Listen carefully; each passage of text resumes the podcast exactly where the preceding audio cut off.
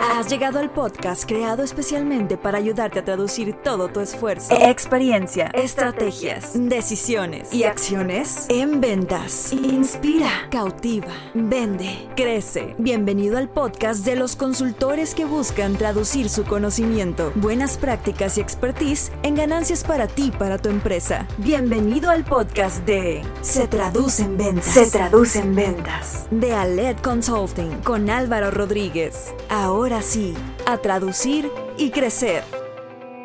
Este episodio es para todos aquellos que quieran fluir sobre el caos y reinventarse.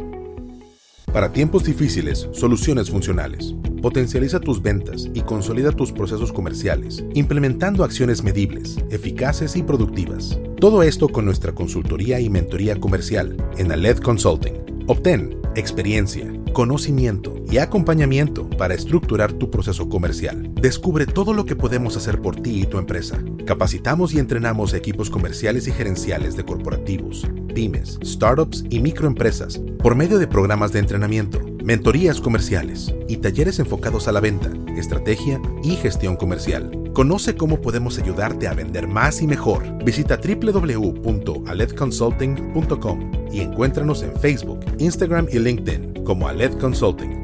Aled Consulting. Inspira, cautiva, vende.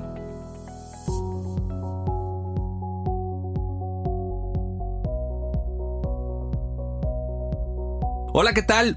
Bienvenidos al episodio número 28 de nuestro podcast Se Traduce en Ventas. Recuerda que lo que queremos es ayudarte a traducir todo tu esfuerzo, experiencia, estrategias, decisiones y acciones en ventas. Soy Álvaro Rodríguez, consultor comercial y director de Aled Consulting. Gracias por acompañarnos, gracias por tu retro, por tus reseñas y por compartir esto que realmente nos apasiona mucho hacer. Tenemos un gran invitado hoy, nos acompaña Pepe Mora. Pepe Mora lleva 26 años como emprendedor, es experto en iluminación, fotógrafo. Él es socio de Grupo Light, eh, de Ross también. Está en This is Raw. Y también eh, forma parte o él es el creador del concepto de El No Emprendedor, donde tiene un podcast, tiene un libro, ilustraciones, conferencias, consultorías. Y él también a diario por redes sociales nos está compartiendo contenido muy, muy completo, muy, muy crudo, muy real que creo que a todos los que lo seguimos estamos día a día llevándonos enseñanzas de todo lo que nos comparte y me da mucho gusto que hoy nos acompañe en Se Traduce en Ventas. Pepe Mora, bienvenido. Gracias Álvaro, gracias. Siempre un placer acompañarte, siempre estar con grandes y hacer cosas bien pendejas. Vamos a darle con todo en este podcast. Nuevamente bienvenido Pepe, me da mucho gusto que nos acompañes y, fíjate que cuando estaba yo preparando el, episodio, eh, yo decía, bueno, creo que un tema relevante hoy no solo es vender, sino el cómo crecer, cómo lograr obviamente llevar mejor esta, esta situación que estamos viviendo, pero muchas veces las inquietudes están en cómo, cómo crecer mi negocio, qué estrategia comercial debo llevar. Entonces creo que por toda la experiencia que tú tienes nos puedes dar muy buenos highlights, muy buenos puntos, eh, claves, facts eh, que podemos llevar en el día a día para para ser mejores al momento de vender. Fíjate que ahorita acabo de terminar una llamada con Toño Villarreal de, Axioma, un, empresario muy muy fuerte aquí en Regiolandia. Y, algo que me gusta mucho de su filosofía y cuando platicábamos en el tema de pandemia, de qué estaba sucediendo, me dijo, Pepe, yo no me estoy preocupando. O sea, yo creo que la clave del éxito en un momento de crisis no es preocuparte, sino ocuparte. Él está ocupando su tiempo en cómo hacer crecer sus negocios. Entonces creo que el tip número uno básico para iniciar este podcast es eso. O sea, el entrar en un ambiente de preocupación, de histeria, de no saber qué va a suceder, creo que nada contribuye a tu empresa. O sea, hay que llegar con cabeza fría y hay que empezar a actuar en consecuencia de lo que nos rodea ahorita. Creo que mucha gente se lo está olvidando eso. Mucha gente se está quedando en un rincón a lo mejor llorando, sufriendo, pensando en qué va a suceder. Y este qué va a suceder va a depender de nosotros creo que los empresarios que están saliendo adelante son aquellos que se están ocupando su tiempo en algo productivo. Sí, de hecho, una, una de las, bueno, mi primera pregunta es esa, ¿cómo lograr fluir sobre el caos? ¿Cómo logramos entre esta situación que sí podemos, eh, está presente, nos guste o no, pero cómo fluir ante también un consumidor, un cliente distinto. Claro. El, consumidor 2021 nada que ver al de hace 10 años. las reglas cambiaron y, yo creo que cambiaron para siempre. O sea, si ahorita terminase el COVID, muchas reglas que han cambiado continuarían. Yo creo que el fluir tiene que ver más con, con la, fortaleza interna. Eh, mi frase célebre decía, pendejo te dedicas, no mando la flojes, y tiene que ver con este tema de constancia. O sea, e, e, el ser constante, e, el, el, tener que aceptar tu entorno, y algo que a mí me ayuda mucho en el fluir es irte a tu peor escenario. O sea, ¿cuál es tu peor escenario ahorita a lo mejor en tu negocio? O sea, es que no tengo las ventas esperadas. Ok, ¿y qué sucede con eso? ¿Vas a correr gente? ¿O cuál sería el peor escenario? ¿Te vas a ganar menos dinero? ¿Ya no vas a alcanzar para tu Porsche? ¿Para cambiarte a otra casa nueva? Cuando te vas al peor escenario puedes empezar a tomar decisiones mucho más acertadas. Porque a lo mejor tu peor escenario no es tan malo. A lo mejor hoy vas a tener más tiempo para tu familia. A lo mejor ahorita, si no tienes tantas ventas, puedes ocupar ese tiempo que le invertías en tus clientes en hacer estrategias nuevas. A lo mejor en redes sociales, a lo mejor en otras plataformas de tus mismos procesos. Entonces, y eso a la larga va a hacer que otra vez esta caída o esta bajada agarres vuelo para llegar a un punto más alto. Creo que es muy, muy importante el dejar que las cosas sucedan Creo que cuando, cuando uno va en la carretera y visualiza el choque, te paralizas completamente, pero cuando ya viene el impacto, ya lo tienes que enfrentar. Sí, sí, nos gana la prisa, nos gana el día a día, lo operativo, la urgencia, el Entonces creo que sí hay que dejar de, de, fluir. Claro, te tienes que preocupar, nuestras empresas están llenas de empleados que también ellos llevan sustento a sus familias, hay, hay que ver en dónde nos apretamos, pero yo creo que en estas épocas es para, eh, y le decía a mi socia Karen de fotografía, es el momento de acelerar. Ella me decía, oye Pepe, ¿qué sucede si...? Porque yo le rento un espacio, un local, y me decía, oye Pepe, ¿qué sucede si mejor busco otro espacio? Le digo, no. Le digo, no te hagas más chico. O sea, optimiza tu recurso, pero no te hagas más chico, porque esto va a pasar. Las cosas pasan, siempre van a pasar, tanto lo bueno como lo malo. Entonces hay que estar preparados, ¿no? Mucha gente se empieza a cortar cosas que a la larga eh, eh, le, van a, afectar en un futuro, ¿no? O sea, tu recurso lo tienes que optimizar, puedes inclusive hablar, hasta hablar con tus empleados. Y, ver de qué manera entre todos pueden hacer que la compañía salga adelante. Claro, pero a ver, pensando en el, en el Pepe Mora de marzo del 20, al Pepe Mora de febrero del 21, ¿qué, qué, qué, ajustes hiciste? Yo hice mucho eh, ajuste en el tema de, de, de mis proyecciones, las LB. Ok. la se le ve para no fallar. O sea, es decir, Cuando muchos se fueron a la defensiva, tú te vas a la ofensiva. pues es que, pues otra vez, pues si estabas pensando en vender 100 y lo redujiste a 80, pues vas a caer en 60. Entonces, si tenía que vender 100, pues mejor lo subí a 150 para caer en 100. Ok. Así es sencillo, o sea, ¿por qué? Y la gente va a decir, a ver, pendejo, ¿por qué? ¿Cómo? Pues que es bien sencillo. El mercado se va a contraer, pero tus competidores se van a panicar. Literalmente mucha de mi competencia se murió, o sea, literal, murieron. Tal cual. ¿Sí? Y otra se apanicó. Entonces, el mercado se redujo, sí, pero mis competidores también. Entonces ahí es donde yo le invertí otra vez, eh, contraté más vendedores, eh, busqué nichos de mercado donde, donde sé que soy muy líder, porque soy, me quedé con los, con los clientes buenos, con los mercados buenos, los ataqué diferente y me hizo crecer. Para mí el año pasado fue un año de crecimiento. Ok, bien, fue mejor que... Yo crecí un 25% el año pasado. Eh, eh, ahorita hablaba también contigo, con Toño Villarreal, y, él también creció, ¿no? Y sus competidores no. Pero es que es eso, nos aceleramos. O sea, entonces imagínate la brecha que haces cuando tú te aceleras y los competidores se desaceleran. Claro, pero ¿qué, habilidades desarrollar o trabajar, Pepe? Eh, pensando en tomar las decisiones, en dueños de negocio, ¿qué sí o sí tienen que desarrollar para, para, para lograr esa, esa, ese acelere, esa inercia que tú mencionas? Yo creo que la experiencia te da las habilidades, o sea, e, el, el, Pepe de hace 26 años era, era alguien que le tenía mucho miedo a muchas cosas, porque no le habían sucedido. Ya cuando tuve problemas de delincuencia, ya cuando tuve problemas legales con empleados, ya cuando tuve problemas legales con clientes, ya cuando tuve eh, el robo de un camión que mandé a un Hondipo de en Cancún, ya me di cuenta que todo tiene una solución. Que ya me curé en salud. Que todo. Pero también me di cuenta de algo, que esa es la habilidad más fuerte que tenemos que tener hoy, que todo cambia. Tienes que tener la habilidad de, de adaptarte. La adaptabilidad es la clave del éxito para tus negocios. Porque el mercado siempre va a cambiar y siempre va a evolucionar. Todos los días. Ahorita más fuerte, ¿no? Con el tema de COVID, ¿no? O sea, las empresas que no estaban enfocadas a una venta online, a, una prospección o una venta vía redes sociales, están empinadas, nunca cambiaron. Claro. No, y sabemos también que liderazgo, habilidades de negociación, de comunicación, pues esas también sí o sí se tienen que también seguir alimentando, ¿no? Porque al final es lo que transmites no solo a tus clientes, sino a tu equipo. Y entender el mercado hacia dónde va. Por ejemplo, ahorita mi mercado que más creció fue el residencial. Porque ahorita la gente entendió que van a vivir más en sus casas, ya no van a viajar tanto. Entonces tú ahorita ves y a lo mejor el que vende albercas no tiene capacidad para la cantidad de albercas que va a hacer, porque todo el mundo quiere una alberca en su casa. Entonces también entender eso, o sea, el mercado va cambiando, pero no crean que la crisis es general para todos. Las épocas de crisis son épocas de abundancia para mucha gente. O sea, ahorita el que vende cosas de medicina, las enfermeras. Claro. O sea, ahorita las enfermeras te cobraban a lo mejor mil pesos al día. Ahorita andan cobrando dos, tres mil pesos al día. Es el gran negocio para ellas. Y, también, Pepe, abrazar los días malos, ¿no? Las rachas negativas, porque de repente también cuando hablamos de adaptabilidad o de adaptarte, como que la gente lo relaciona con, con sí, a todo encontrarle solución y a todo, pero también hay, hay momentos de, confusión, de, incertidumbre, de caos. También abrazarlo, porque también nos luego nos, nos hablan como de sí, sonríe y resuelve y, y, todo, todo positivo. me dice mi hermana, ¿no? me, dice mi hermana Patty, me gusta mucho ella, porque cuando me ve muy, muy estresado y muy me dice, trátate bien. Trátate bien, come bien, escúchate. Y eso creo que es parte también de tu crecimiento. Y eso te ayuda a generar ventas, eh, inclusive.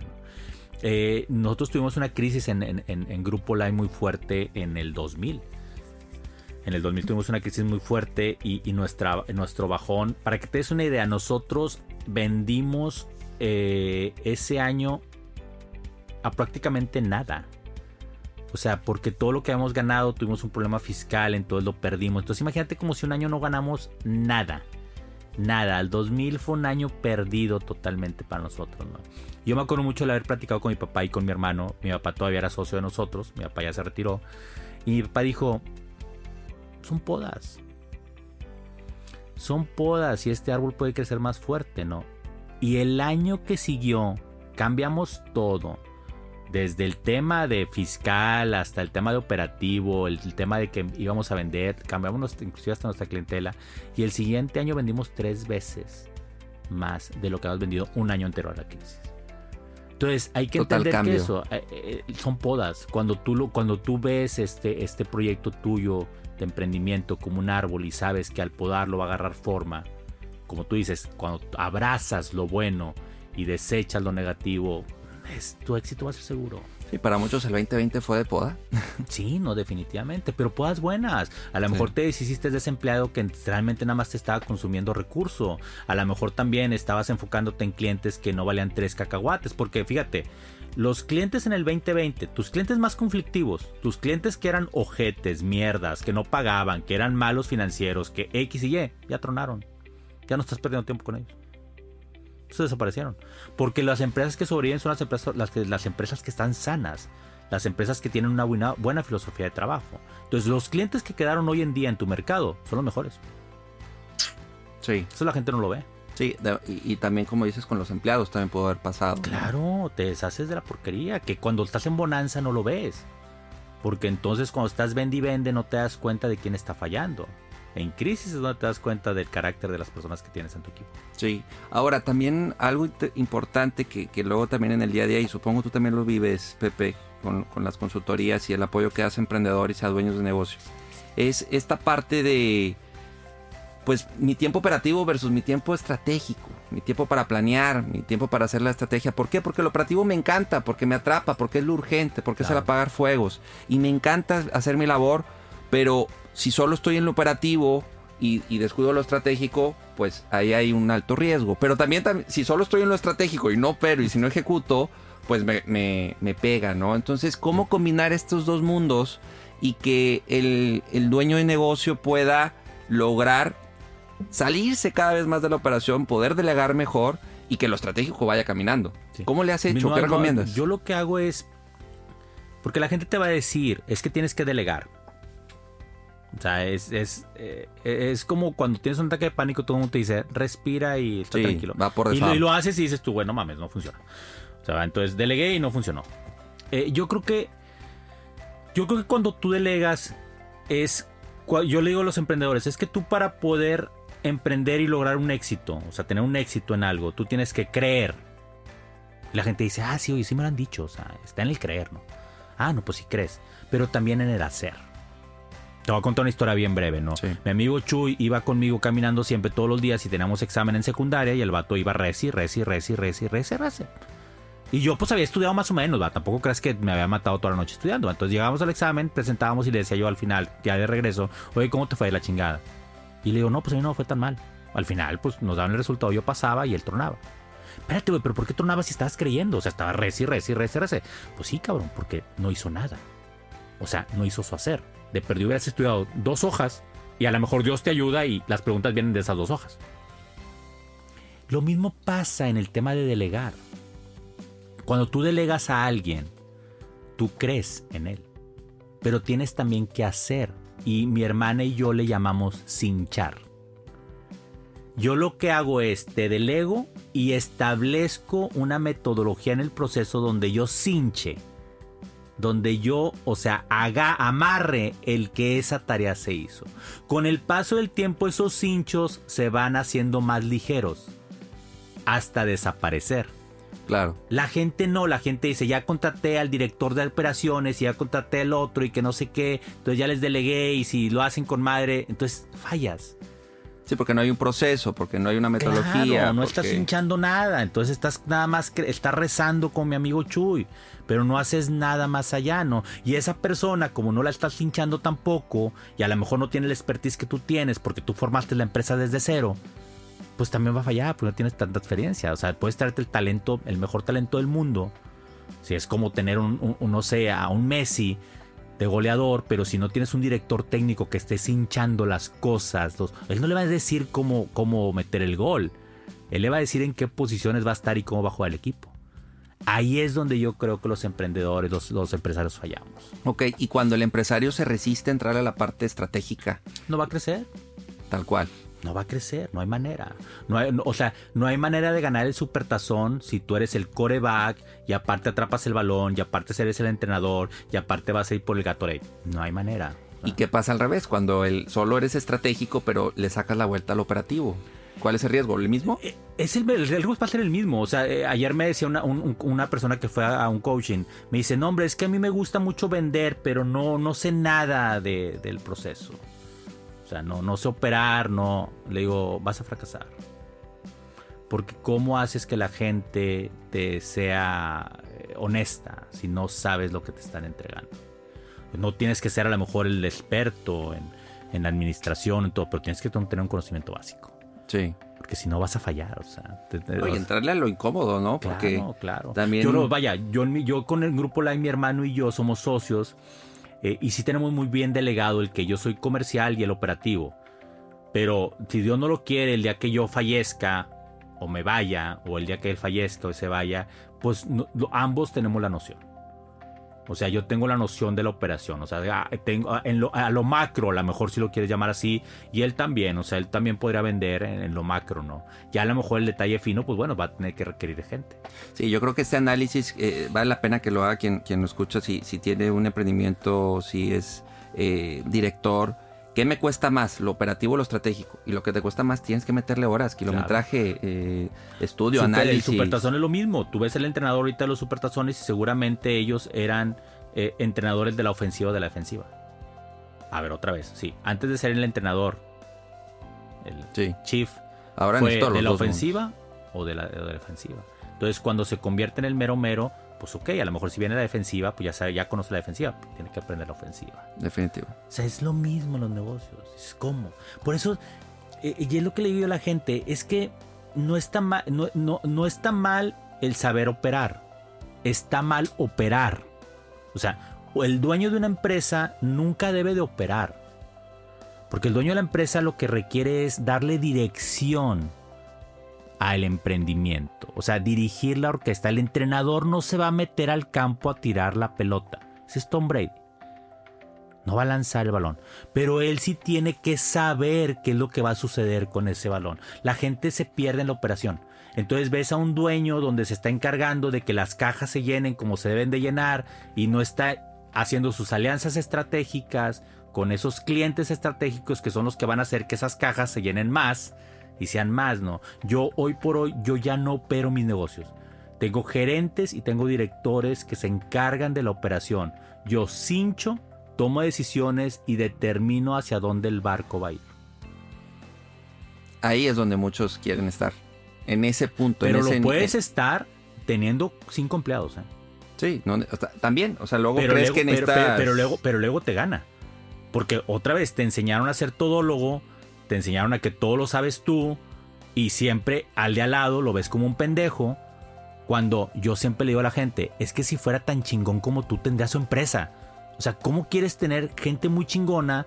Si gente chingona, pues empieza a tener empresas, ¿no? O sea, Claro. tienes que tener buen capital humano, pero no esperes también que sepan hacer lo mismo que tú. O sea. ¿Y qué es lo más doloroso de esa transición entre lo operativo y lo estratégico? Yo creo que soltar y el, el- y el- y el- y el error. O sea, no, no hay un, Abrazar un- el error. Un, un empleado tuyo no va a aprender si no se equivoca. No hay manera. O sea, un niño no va, no va, no va a correr si no se cayó. No va a andar en bicicleta si no se raspó en la bici. O sea, eh, y es algo que no perdonamos los empresarios, ¿no? O sea, entonces el empleado se equivoca y cállate y, y vamos sobre él y es que es perder dinero y, y hasta lo corremos. Y lo peor del caso es que lo corres y va a venir otro y se va a volver a equivocar. Cuando dices tú, este ya se equivocó, o sea, este ya no, se- ya no, ya no le va a volver a pasar. Sí. El Sí. error, el, error. El error. Abrazar el error y, y también el entender que hay cosas que se llevan su tiempo. Y también queremos de un día a otro pasar de lo operativo a lo estratégico y No nos, se puede. nos cuesta, nos duele. Pero el dinero está en lo estratégico.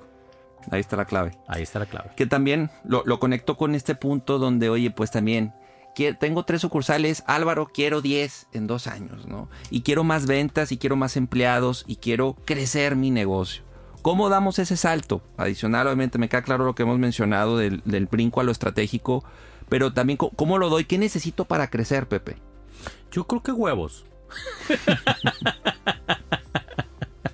Claro, para empezar. estar, dispuesto a pagar el precio. Pero yo siento, eh, yo lo veo como en una construcción. Necesitas cimientos. Y los cimientos no necesariamente es, es un poder económico. O sea, necesitas tener cimientos. O sea, si tú quieres 20 sucursales en el siguiente año, ok, está bien, pero tienes los cimientos para soportarlo. Tu proceso está, eh, te da para eso. Porque no te estás engañando, es crecer a lo pendejo. Sí, o sea, realmente te lo voy a poner. Es como querer tener eh, a tu esposa y querer tener 10 amantes. Y, y te da para 10 amantes.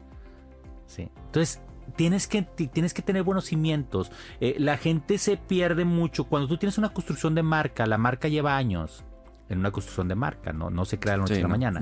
Cuando la marca ya se creó, esto ya te permite a ti un proceso de expansión. Otra vez, del análisis del niño, ¿no?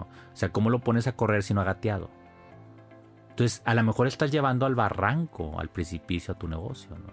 Teniendo buenos cimientos y yo siempre le recomiendo a los emprendedores y teniendo un financiamiento que no sea tu patrimonio, es donde puedes crecer más fácil. Es decir, yo he hecho dinero con dinero de otros. Me vienen y me- a mí me dicen, oye Pepe, es que veo que tienes un negocio y cómo ves un- esta línea de crédito. No, yo mis líneas de crédito las hago con mis proveedores. Mis proveedores me financian. O sea, Claro. los productores de lámparas, o sea, los fabricantes de lámparas me financian. Entonces yo no tengo un... Sí, tema le ahí. ganas que 30, 40 días o más. Me financian, es decir, o sea, por ejemplo, un proyecto de Home Depot, que es un proyecto donde Home Depot me pagaba. A 90, eh, ¿no? me pagaba en un año. Ah, un año. cuando ahorra- cuando ahorraba energía en un año, con eso me pagaba el proyecto. Ok. Eh, financieramente hablando, es un proyecto muy complicado. Sí. Pero cuando yo giro a fábrica y el fábrica es el americano y el americano es el 2% anual, lo que le da el dinero en el banco, el fabricante me dice no te cobro financiamiento. Entonces yo podía financiar el proyecto sin ningún problema. Ok. Entonces ahí es donde la gente también se pierde. O sea, la gente, la gente quiere crecer, pero también quiere crecer con lo que trae en la cartera. Entonces tu proyecto de expansión pues es bien limitado, ¿no? Y tu cimiento no es fuerte. Cuando empiezas a hacer, por eso te digo que la estrategia es bien importante, cuando empiezas a ser estratégico y empiezas a ver que alguien más te puede fondear tu proyecto, pues no, hombre, pues es que de ahí son todos los negocios que ves ahorita. Pero ahí, eso es parte de los cimientos. Claro. ¿Qué más le meterías a cimientos. cimientos? Yo le- Modelo de negocio. Modelo de negocio, marca, creación de marca. O sea, la gente compra con el corazón. La gente consume marca. Eso, eso, es- eso es parte del cimiento. Y otro cimiento bien importante, que vuelvo acá a lo mismo, la experiencia. La experiencia, o sea, crece cuando tenga la experiencia en el mercado, no antes. Pero ¿qué te dicta el crecimiento? ¿Solo el número? ¿Tema feeling? ¿El mercado? Entendamos que los, entendamos que, eh, entendamos que los negocios, eh, lo que te, o sea, hablando fríamente, o sea, tú puedes medir tu negocio nada más por la cantidad de dinero que te genera. O sea, es decir, eh, eh, Tortitas Juanes SACB pues genera tanta utilidad, ¿no? Eh, así de simple, así de sencillo. Es bien ojete eso, ¿no? Sí, sí, sí. Es frío, pero. pero, pero así es, el, es el crecimiento de las empresas, ¿no? Pues tú vas a la bolsa y es lo que crece, ¿no? O sea, las utilidades es lo que vale el chingado changarro, ¿no? yo creo que tú creces cuando, cuando ves que tu producto o servicio tiene una sobredemanda o cuando estás en un nicho de mercado y ves que hay otro mercado igual que no atiendes. Es decir, el modelo de negocio de Grupo Light, pues si es exitoso en Nuevo León, y si Guadalajara y México tienen las mismas condiciones de Nuevo León, pues ¿por qué no podría suceder? ¿no? ¿Qué es lo que hace Hondipot? Hondipot dice, oye, ¿sabes qué? Tengo ciudades de 2 millones de habitantes, pues ¿cuántas ciudades hay? Entonces su modelo nomás lo replica. O sea, no, no tienes que tener mucha lógica, ¿no? La, Doña Tota, pues fue lo mismo, ¿no? O sea, si en plaza comercial. Océanos azules, encontrar océanos azules. Exactamente, no, no, no, hay, no, hay, no hay mucha complicación en eso. Pero también, otra vez, si no hinchaste lo de delegar, pues ¿cómo creces? Es que. Eh, está conectado todo. Mentalidad, modelo de negocio, estrategias, marca. Y todo eso te va dando la fuerza y la solidez. Ahí es donde yo te digo, por eso yo hablo mucho de los cimientos, ¿no? O sea, la, gente a veces crece por ego. No porque esté pensado su crecimiento. Es, ah, yo, creo que creció. Me decía mi sobrina, oye, es que estaría padre tener otro local comercial en. Pues sí, sí, padrísimo estaría. Pero es, es negocio. Claro. Sí, el número. El número es El número es frío. ¿Y cómo sé si me estoy yendo al barranco? ¿Qué señales puedo estar yo, viendo? yo creo que las señales luego, luego aparecen. Y fíjate, muchas señales que te aparecen siempre es en las quejas de servicio al cliente. Esa es una. sí. sí, porque no te estás dando abasto. Sí, y, otra tus empleados. Cuando empiezas a ver eh, al empleado estrujado, estresado, el, empleado avecina la tormenta. O sea, ahí lo ves. Y, al final, eh, muchas veces al final ves, lo ves en la cuenta bancaria. Es increíble. ¿Qué ves en la cuenta bancaria? Que ya no, no, no, muchas veces. claro, porque pues entonces el empleado ya no y, el servicio al cliente baja. Porque eh, así como creciste para vender, también tus ventas no automáticamente dejan de suceder. Sí, es también es paulatino. Paulatino. Sí, porque eh, cuando, cuando tú vas viendo que vas al barranco, eh, afortunadamente los comerciantes que tenemos, que, somos, no, no es un cáncer terminal. Es un cáncer que sí dura un buen periodo de tiempo. Te, te vas desangrando. Y ahí, ahí ¿cómo, ¿cómo darle la vuelta a eso? O sea, sé que voy mal, sé que voy al barranco. Estirpando el cáncer. Pero ahí no sé si tu ego te, va, te lo va a permitir. Es más, la mayoría de las ocasiones el cáncer somos nosotros. Así es. O el cuello de botella, ¿no? El cuello de botella el que frena, el que no, no está llevando a la eh, hay, gente. Hay, una curva en el emprendedor donde el emprendedor es el amo y señor al principio, es el, el hombre orquesta. Entonces la empresa crece y crece y crece y entonces tú ya vas y, atiendes a los clientes estratégicos. Y luego creces y creces y ya no te da, ya no te da para estar en Guadalajara y luego en México y luego en Mérida. Ya no te da, ya no te da la vida. Pero tú eres el chingón, nadie más lo va a poder hacer. Y te la crees y, no creas estos, e, e, estos procesos, la estructura, los cimientos y te la crees y te la crees y te la crees. Te come. Eres el cáncer. Yo me di cuenta el día que mi hermano y yo nos separamos un poco de Grupo Light. Yo de hecho todo mi departamento de diseño lo delegué, todo a, Evelyn y a Natalia, excelentes empleados. O sea, no, no, muy, muy brillantes. Luis también, excelente empleado. Y, y hoy que volteo, digo, puta, ¿cómo crecieron? Y a ver, ¿pero qué cambió? Porque las computadoras siguen siendo buenas. Los clientes, pues también tenemos buenos clientes. El proceso, pues era muy bueno. Por lo único que cambió fue que me fui yo. entonces, entonces, realmente el cáncer era yo. cuando los dejé a ellos que tomaran decisiones y, sabiendo que las decisiones fueron buenas, pues es cuando la empresa creció, ¿no? Y entonces a lo mejor de traer tres proyectos emblemáticos, ahorita puedo tener 10 o 15 proyectos emblemáticos de un solo chingazo. Ok. Ahí, y, fue al tiempo que volteaste y dijiste. Para, mí, fue, para mí fue forzoso porque entré en ataques de pánico un año y medio. A mí la vida me lo, me lo, me lo, me lo marcó. Yo tengo un año y medio de ataques de pánico y me tengo que retirar de mi compañía. Cuando regreso otra vez a mi compañía me doy cuenta que la gente creció. Yo creo que hay gente que le va a pasar de largo, ¿no? Porque, ahora, y, si es bien feo, porque, porque, porque, porque tu ego te dice, güey, pero es que yo soy chingón, o sea. Y, yo eh, ahorita veo, acabo de pasar aquí por, por una avenida principal aquí en San Pedro y, vi un proyecto maravilloso que hizo la empresa, que en la cual yo no participé, es decir, yo no lo diseñé. Porque yo voy al estadio y digo yo, pues si es el estadio, ¿no? O sea, pues... Eh, eh, y, y, sí, sí, sí me entra el, el, orgullo, ¿no? El, pero luego digo yo, espérate, pendejo, pero es que el grupo la es mío. O sea, como, que, como, quiera...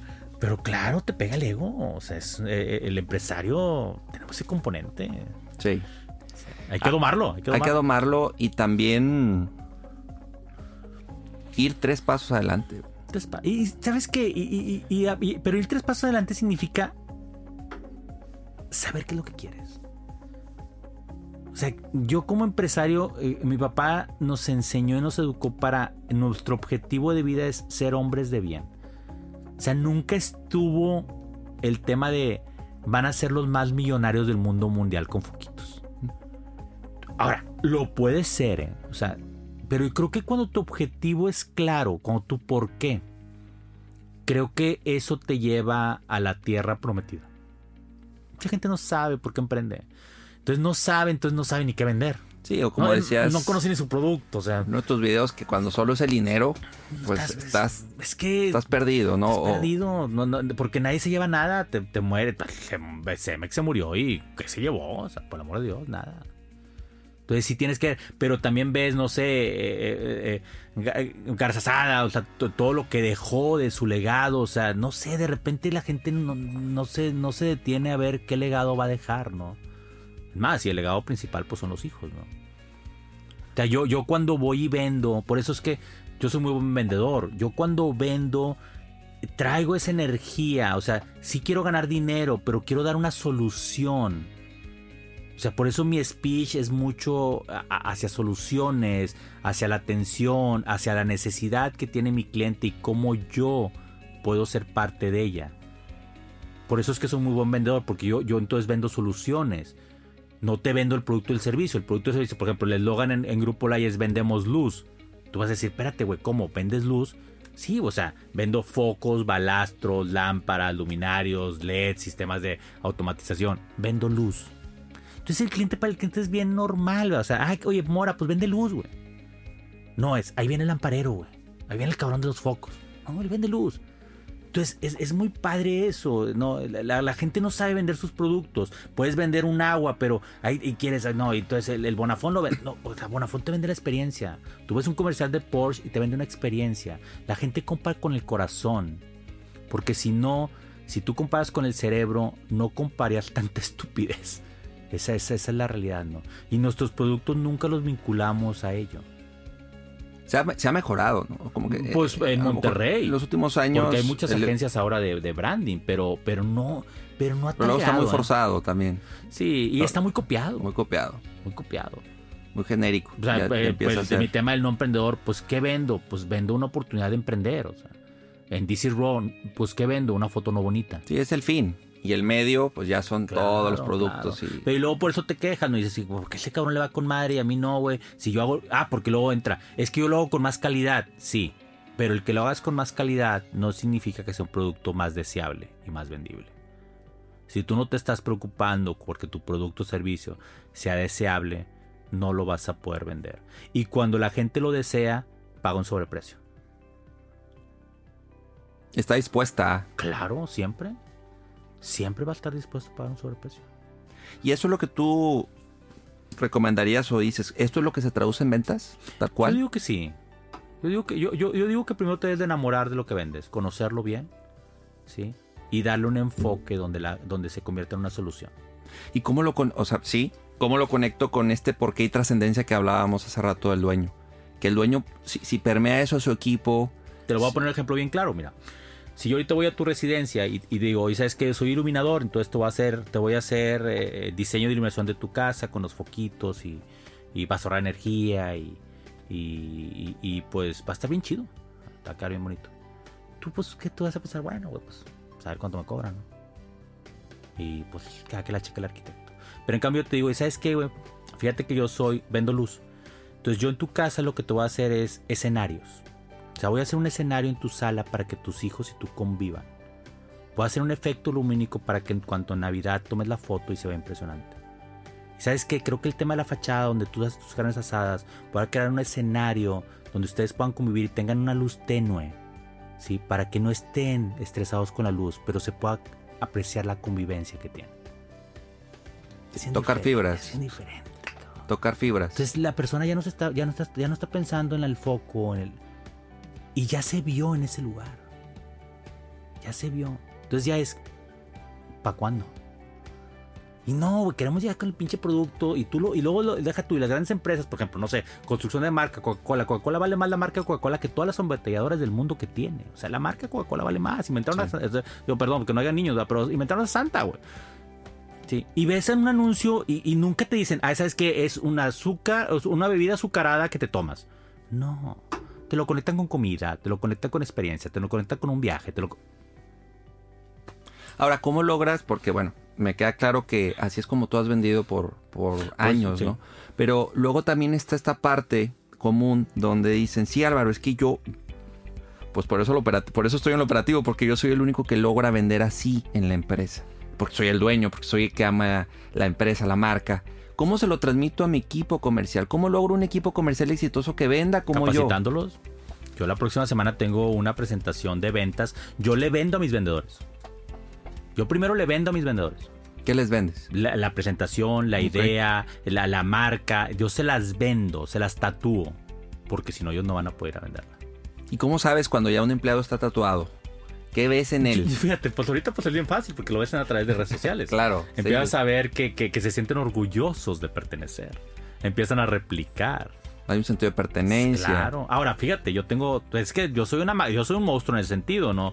Eh, yo el enamoramiento lo empiezo antes. Mucho de mi, de mi equipo de trabajo fue alumno mío.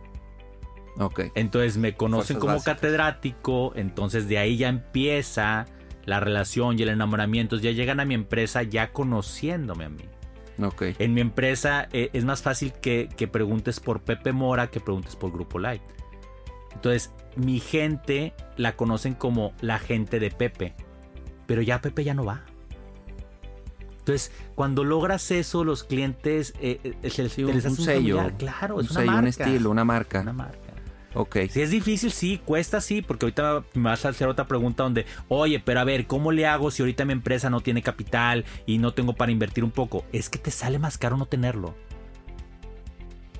O sea, eh, aquí no es el huevo y la gallina. Aquí, por eso yo siempre a los emprendedores les digo, si tu proyecto, si tu, si tu empresa, tú no la ves como un hijo, estás empinado porque hasta por un hijo robas.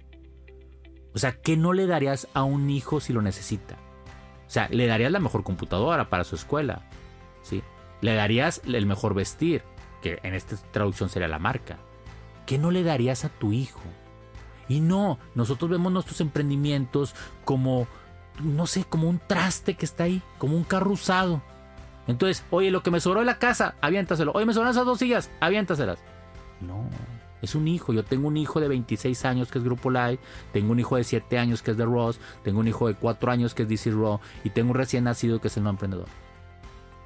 Ahorita, el que más me cuesta, hablando en horas tiempo, es el recién nacido. Claro. la gente dice, ¿cómo? Sí, pues es que el otro día se va a la universidad, cabrón. O sea, el de 26 años ya se va a casar. Entonces, otra vez, si no, si no lo estás tratando como hijo, si no le estás invirtiendo, si no estás creando los cimientos de un buen hijo, o sea, una buena educación para que él salga en la vida, ¿cómo quieres que tu hijo o que tu emprendimiento después te esté generando y regresando? Ha sido gente, no va a suceder. Sí, y ahí la ventaja que tienes es que ya, ya con tres hijos, ya el cuarto, ah, ya. dices, pues bueno. el, no emprendedor es mi proyecto de mayor, de mayor crecimiento se lo comentaba Freddy, es el que más rápido ha crecido. Pero bueno, The Ross creció mucho más rápido que Grupo Live. Grupo Live yo me tardé para empezar a poder tener buena utilidad 10 años. Vas a aguantar. Esa es otra. Muchos, muchos no están dispuestos a pagar, a, esperar ese. No, pues compra un billete de lotería para que tengas dinero. Sí, claro. O sea, ahí, están los, los, estanquillos para que lo compres. Por eso cambiarte el chip de Godina, emprendedor, Está este, cabrón. Es, es cañón porque este, este sistema quincenal Yo o lo mensual... digo, en- en- en mi definición de emprender es chingarle toda la vida por un sueño, chingarle. No dice estar con madre toda la vida por un sueño, no, el chingarle toda la vida por un sueño. Pero se te olvida la chinga. Cuando estás haciendo algo con pasión y cuando ves resultados y cuando ves que tu gente también crece contigo y que te digo que ese niño ya camina, ya, ya No, y ahí es donde el- tu porqué te fortalece, te respalda, claro. la misión y visión, eh, los pilares, los cimientos, el por qué haces lo que y haces, cuando lo ves, todo como, eso tiene cuando lo ves como un hijo, la silla, el escritorio, la computadora, el lugar de trabajo es tuyo. O sea, eh, eh, lo lo disfrutas ese crecimiento. Yo, yo digo que muchos empresarios fallan porque sus lugares de trabajo nunca han tenido alma. Porque otra vez, porque todo lo monetizas. Todo está 100% monetizado. Si fallas, vas a ser culo. No vas a crecer.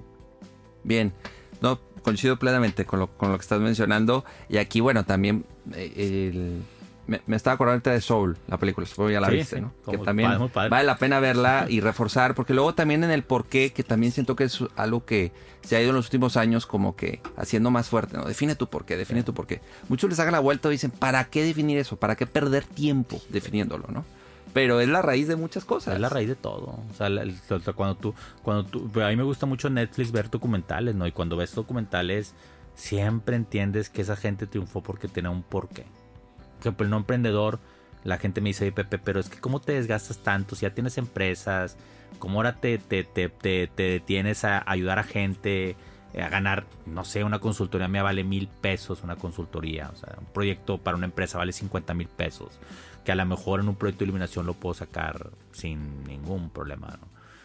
Y le digo, es que tengo un porqué bien valioso, que es aportar valor a una sociedad que tanto me ha dado. Así de sencillo, aportar valor a una sociedad que tanto me ha dado. Y mi mujer me dice, ¿y por qué? Y mi respuesta es bien sencilla, porque alguien lo tiene que hacer. Entonces, se vuelve muy maravilloso porque, porque ya no es un tema de dinero. Es más, eh, eh, mi mujer es muy inteligente y me decía, bueno, Pepe, pues ya te entendí. Entonces, pues está bien, vendes el libro y ahora vendes cachuchas y vendes productos porque yo soy comerciante, ¿verdad? O sea, Sí, claro, eso, pero, eso no sé. Pero, pero, pero bien grueso porque sí me sentó y me dijo, oye, espérame. Yo lo único que te recomendaría es que dejes de monetizar todo y tengas proyectos que sean pro bono dentro del no emprendedor. Oye, muy buena idea. Voy a saltar un concurso, te digo ahorita, de ilustradores donde se puedan ganar un premio. Voy a juntar a varios amigos para poder impulsar a un emprendedor. O sea, a lo mejor cada 3, 4 meses. Entonces sí es cierto. O sea, porque la, eh, la red social y la vida es igual. El que comparte y comparte se lleva la mejor parte. Si tu emprendimiento, si tu empresa no está vinculada a algo donde tú le puedas aportar un valor a la sociedad, es una empresa que también va a estar destinada al fracaso. Y aparte es una empresa donde esta fuerza laboral emergente, que es la que más va a crecer y que en las próximas generaciones, digo, perdón, los próximos años lo vamos a tener, que son los millennials, no se va a identificar. El millennial quiere empresas que tengan causa. Y en los, en los próximos 10, 20 años vamos a estar llenos de millennials. O sea, si ahorita tenemos millennials, vamos a tener más los centennials fuertes. Sí. Pero los, pero, la- pero los siguientes 15, 20 años son millennials. ¿eh? Los otros todavía están muy jóvenes. Sí, O sea, los puestos claves van a ser de millennials. Y ellos se conectan de una manera muy diferente a nosotros. bien. Ahora fíjate que ahorita que decías lo de comparte, el que comparte y comparte, Se lleva la mejor parte. se lleva la mejor parte. Luego también ocurre, Pepe, y conectándolo con proceso comercial, que, que te llegan muchos prospectos, ¿no? A partir de compartir Sí. y a partir de generar una marca, llegan prospectos, pero luego entramos a la parte, bueno, hoy no de citas, pero sí de llamadas, de negociaciones, de cotizaciones, de cierres. Sí. ¿Qué etapa tú ves más retadora hoy? Yo creo que la, la prospección. La pro- prospección. Yo vendo de dos maneras. Suena como esto como medio sexual. Pasivo y activo. O sea, eh, eh, hoy la, la venta pasiva es muy, muy, muy importante en tu tema de prospección. O sea, hacer cosas. eh, ahorita el podcast que estamos haciendo nosotros es una venta pasiva. Sí, claro. No tenemos un cliente que estemos viendo, pero ahí está. En la red social sucede lo mismo, o sea, es pasivo. Yo doy una conferencia o doy una clase en el TEC o en la, en la uni que soy catedrático y mi venta es pasiva. No sé quién va a ser el cliente. Y luego tengo mi venta activa, ¿no? Que es salir a prospectar, llevar mi catálogo X, Y, Z. Sí, ahorita eh, eh, el, el coronavirus te limita a ser activo. Sí. Entonces tienes que activar todo. La gente me dice, a ver, Pepe, ¿cómo vendes tú? Yo vendo dando clases, vendo con podcast, vendo con redes sociales, ¿sí? Vendo porque tengo mi compañía un prospectador. O sea, tengo una persona que, prospecta, no vende. El vendedor va y toca la puerta. El prospectador nada más busca mercado. Ok. Y luego trae información y sale a los vendedores. Tengo vendedores, tengo proyectistas, tengo un libro. Yo no llego con un portafolio con el cliente, yo llego con un libro. El libro de los 25 años de la compañía. Y ahí es donde, si tú me dices, ah, bueno, y anuncios, salgo en la televisión. Y la gente dice, a ver, oye, ¿y cuál es la que te vende? No, todas. Estadísticamente, no sé. Porque ninguna agencia de publicidad del mundo mundial te va a decir exactamente segmentado cuánto vendes a través de redes sociales o a través del libro o a través de... No se puede. Pero diversificaste. Diversifiqué. Yo a todo le tiro. ¿Cuesta? Sí. Más caro me cuesta no tenerlo, vuelvo a repetirlo. Porque, con- porque lo del libro, la generación del libro, o sea, que no es económico hacer un libro. No, no, no lo es. Con un proyecto se vende. Claro. Se paga. Sí. Y lo que representa un libro. Claro. Lo que proyectas con ¿Cuántas libro. compañías tienen libro? Y lo mismo pasa con el podcast. Es más, eh, ahorita que nos estamos viendo frente a frente, mi vestimenta es pagada por Grupo Live. Pa- o sea, hasta, hasta en el vestir. Te voy a criticar, pero yo siempre digo a la gente, no uses cuadros, no te lleves manteles. Necesitas proyectar una imagen limpia. Ahorita tomo la foto Nunca- para que lo vean. nunca, nunca salgo a vender de cuadros. Odio que mis vendedores se pongan, se lleven el mantel. Mira, ahí está Freddy también de cuadros. No te vistas de cuadros. Colores sólidos. Bien, bueno, son, son, son lineamientos y son cuestiones que también dices, esto me ha funcionado. No. Ahí, ojo. Ahí voy a hacer una pausa. No. No son cosas que funcionan. Son cosas que los asesores te dicen hacer. Muchas cosas como emprendedor, como empresario, no las vas a saber. Necesitas contratar especialistas que te lo digan. Y necesitas tomarte la medicina. En Grupo Light, o sea, si yo voy a tomar una decisión con socios, yo tengo consultores para ello. Si quiero, en, en- en tema de mercadotecnia, voy con un consultor. Y en base a ellos me dan un diagnóstico y yo ejecuto. Porque no puede ser todólogo, o sea, soy, Claro. soy iluminador. Sí. o sea, Otra no, vez o el sea, ego, ¿no? Otra vez el ego de, Sí. pues hay cosas Entonces, en las cuales ya necesito... cuando ves eso, dices, ah, es esto, esto, esto, lo otro, y lo llevas a cabo, puta madre, dan resultados. Pues sí, pues porque llevan el camino recorrido. Estás avanzando sobre lo avanzado de alguien más. Y tú, no, tú, tu ego quiere avanzar en el camino que tú estés deshiervando. Ah, me tardando un chorro. Sí, te tardas más. Te tardas más para vivir esa curva. Claro. Bien, ahora, ¿qué tanto voltear a ver al, al de al lado, al competidor? Hay, hay gente que, que se olvida totalmente, Pepe, Sí. pero hay otros que Mira, el de- tienen- el, el le, de le meten más tiempo a veces el al de competidor. Amazon dice que no hay que verlo. ¿Tú qué dices? ¿Qué has vivido? ¿Qué recomiendas? Yo creo que es una mezcla. O sea, eh, yo sí lo, yo sí volteo a ver mucho a mi competencia. Yo, yo en lo personal, o sea, yo no, no, no, no, te mentiría que no. Eh, yo siento que cuando eres un Amazon, pues Amazon estuvo padre que no lo volteé a ver porque, pues Amazon, Amazon también fue como el creador, uno de los creadores de esta, de, de este tema de logística impresionante que te llegan. Entonces, pues qué fácil para él decir no volteo a ver la Claro. competencia, pues no tenías mucha. Sí, sí, o sea, sí. tampoco tenías mucho que voltear. Que abriste un Pe- mercado. Pues claro, un- eh, eh, pero en cambio, por no ejemplo, yo en el tema de fotografía, pues yo no estaba inventando el hilo negro. Entonces, pues también ser soberbio y no voltear a ver qué hacen los demás, pues también hubiera sido muy difícil, ¿no? Yo volteo a ver mucho, eh, no, otra vez, yo analizo mucho mi competencia en sus ventajas competitivas. ¿Qué sucede? ¿Qué ventajas pueden ser? Por ejemplo, en el tema de fotografía. En el tema de fotografía, una ventaja competitiva que tenía mi, mi- mi competencia, valga la redundancia, era locación. Entonces, branding, ok, la foto, equipos. Y ahí le va sumando. Entonces yo sí, cada uno de mis competidores yo los analizo y veo qué ventajas competitivas hay. ¿Qué hago yo? Igualarlas O mejorarlas. o mejorarlas. Y aparte, que ahí es el punto clave para ser único. Igualarlas o mejorarlas. Y aparte, para ser único, inventar nuevas.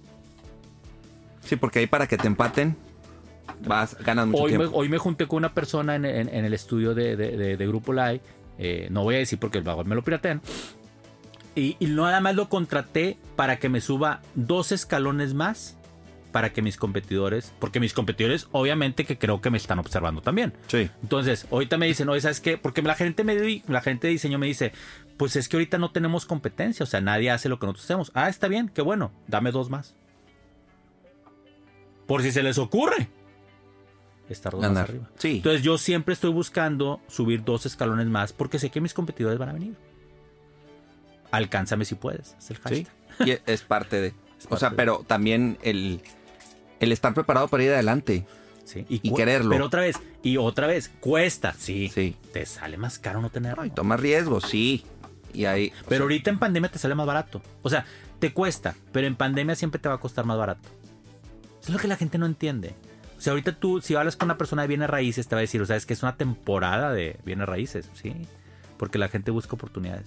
El que trae dinero, compra barato. Sí. Hablaba con unos amigos de ciberseguridad y también están ahorita full. Claro, O sea, hay industrias que con todo esto claro. están creciendo. pero de cuál es, pero de cuál, tu empresa de cuál es? ¿La que se está agachando y esperando la ola tercera de COVID o, o el que está trabajando y apostándole? Sí, no, de acuerdo contigo, totalmente. Ahora, Pepe, ¿qué, qué ves para el 21? ¿Qué oportunidades, retos para las empresas? Yo lo veo más complicado este año que el año que el pasado. 20. Sí. Sí, veo más, veo más oportunidades. Sí. Pero creo que, creo que el que trabaje, pues va a salir adelante. Yo creo que el, el gran reto de este año ya no es la incertidumbre. O sea, el, el 2020 fue un año de incertidumbre. Que es muy complicada la incertidumbre. O sea, es no saber qué va a pasar, ¿no? Yo siento que en este año ya sabemos lo que va a pasar. Pero, ¿por qué lo más complicado? Porque a mucha gente ya le pasó. O sea, es decir, ya muchas empresas están quebradas. En el, en el año pasado muchas empresas no sabían si iban a quebrar o no. Aquí ya sucedió. Entonces, sí siento que va a ser una época de lobos. O sea, e- e- el, que salga a, por la presa la va a alcanzar más fácilmente. Eso es lo que yo veo en el 2021. ¿Qué- ¿A qué le estoy apostando yo en el 2021? Yo creo que a separarme más de la competencia. O sea, eh, a, a a lo mejor a optimizar mi- mis tiempos si ahorita no puedo yo invertirle tanto en que mis vendedores salgan. Entonces, crear una nueva manera en que los vendedores puedan vender. O sea, eso creo que me tengo, me- me tengo- o sea, separarme un poquito más. Y también creo que el gran reto, que ya no va a cambiar nunca, nunca, nunca, nunca, es que tú tienes que hacer que tu producto o servicio sea accesible desde una manera remota. O sea, tú puedes vender el proyecto de iluminación de- de un estadio, pero lo puedes tener que vender desde una manera remota. ¿Y a qué me refiero con esto? A que no tienes que estar presencial en una junta.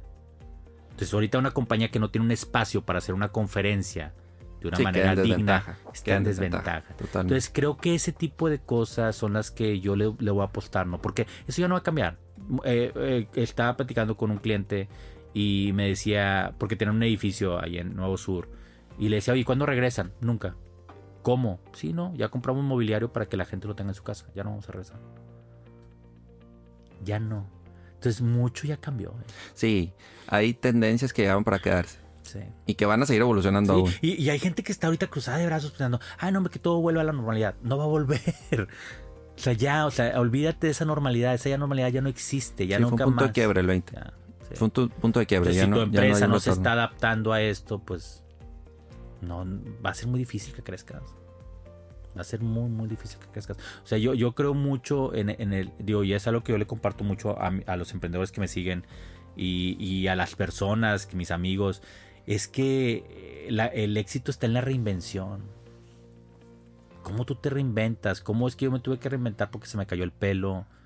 ¿Cómo te tienes que reinventar porque a lo mejor tu negocio, porque eh, he tenido negocios que han fracasado, porque tu negocio fracasó?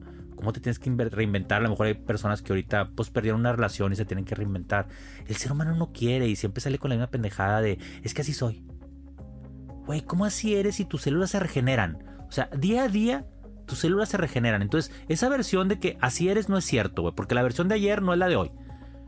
Pero tienen esas telarañas Sí. en la cabeza, cabrón. Bueno, y el vendedor igual. También. Es que antes se vendía así. así, puta madre. Es que así fue exitoso. Pues sí. Es muy común Pero eso. ahorita imagínate, yo, yo, mi hermano así es, güey, es testarudo, lo quiero un chingo al cabrón, pero es testarudo. Pero me, me da mucho gusto porque el año pasado, como en septiembre, octubre, me dice, Pepe, debo de reconocer que tanta razón tenías. ¿Cómo el libro, güey, cómo la gente te conoce un chingo, cómo tus pinches redes sociales, güey, cómo... Porque yo hace tres años, y, a un compadre, Roger, se lo dije, es que la tendencia ahora es hacia que las marcas, o sea, que los negocios tengan un embajador. Es, eso es eso lo tomaste esa bandera. O sea, eh, yo ya yo, yo veía, porque tú te decías, es que te anticipa, yo ya lo veía venir. Entonces, desde hace tres años yo construí la marca del Pepe Mora. Pepe Mora cobija mis otras marcas que son de negocios. ¿Que me caga hacerlo? Sí. ¿Que me cuesta tiempo? Sí. Pero me sale más caro no tenerlo. Y, en los días, eh, en los días complicados, en los días donde no salen las cosas, eso es lo que a ti te, hace que te levantes, ¿no? Yo en los días complicados y que no me salen las cosas, yo lloro mis cinco minutos, me pongo a regar plantas, me pongo a leer un libro y espero al siguiente día para la tercera, cuarta oportunidad y las mismas diez para avanzar. Y tan tan. Así es, yo así lo veo. Porque yo como le digo a la gente, todavía una en cuarta oportunidad. Porque muchas veces hemos estado en cuarta, ¿no? Todavía una en cuarta oportunidad. Puedes patear el balón patearlo, regresarlos, allá te chingaste. Y aún así, a lo mejor lo recuperas. Le das un putazo al del otro, lo suelta y anotas. Es lo que la gente no entiende. Siempre hay otra oportunidad. Definitivo. Tienes que ir por ella. Sí. No, y aparte comentabas eh, que luego tus publicaciones eh, y tu, mismo libro te lo, lo recuerdas, ¿no? lo vuelvo a leer. Te lo vuelves a leer. Porque también te escribes a ti. Claro, claro. No, todo, la mayoría me lo escribo a mí. O sea, hoy escribí una de eh, odio a la gente que eh, me caga la gente que, que es como yo. O sea, la gente se queda así como, ¿cómo, güey? O sea, ¿cómo, te, cagas a ti mismo? Sí, güey, o sea, me cago. Porque yo, yo también te digo, yo también me caigo, yo también. Claro, pero, pero a mí lo único que la gente sabe es que me puedo caer, pero me voy a levantar. En el menor tiempo posible. No me voy a detener. No me voy a detener. Sí, no, de acuerdo contigo y, y que también, por eso también es otro de las ventajas crear contenido, Pepe.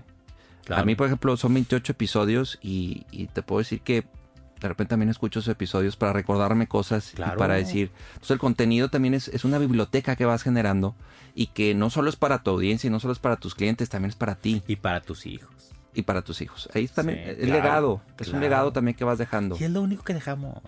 Mira, por eso tengo un negocio de fotografía. Al final, lo único que dejamos es el legado y fotos para dos o tres generaciones. Es una foto tuya va a durar dos o tres generaciones, no más. O sea, a ti te van a recordar tus hijos, tus nietos y a lo mejor los hijos de tus nietos. Y ya está ahí. Ahí quedó. Por eso, por eso no te compliques. O sea, ahorita yo sé que hay gente que dice, puta madre, no me está viendo el negocio y la chingada. Ok, está bien. Estás empinado, no estás vendiendo, no te está viendo en el negocio. Ok. ¿Qué hago? Y ahí es donde la gente colapsa. Porque en el qué hago es, tengo el ego hasta la madre, entonces no le puedo platicar a un amigo, no puedo ir con un pinche consultor, no puedo ahorita, hay dos locos ahí hablando en un podcast, no tengo los huevos, no tengo los huevos ni siquiera de escribirles. No vas a salir. Es como estar en una depresión y no poder ir con un psicólogo o no poderte medicar, no vas a salir. O no querer. No vas a salir. Entonces ahí es donde empiezas a tomar malas decisiones y malas decisiones. Entonces ya traes la crisis y aparte traes una serie de malas decisiones vas a empinar.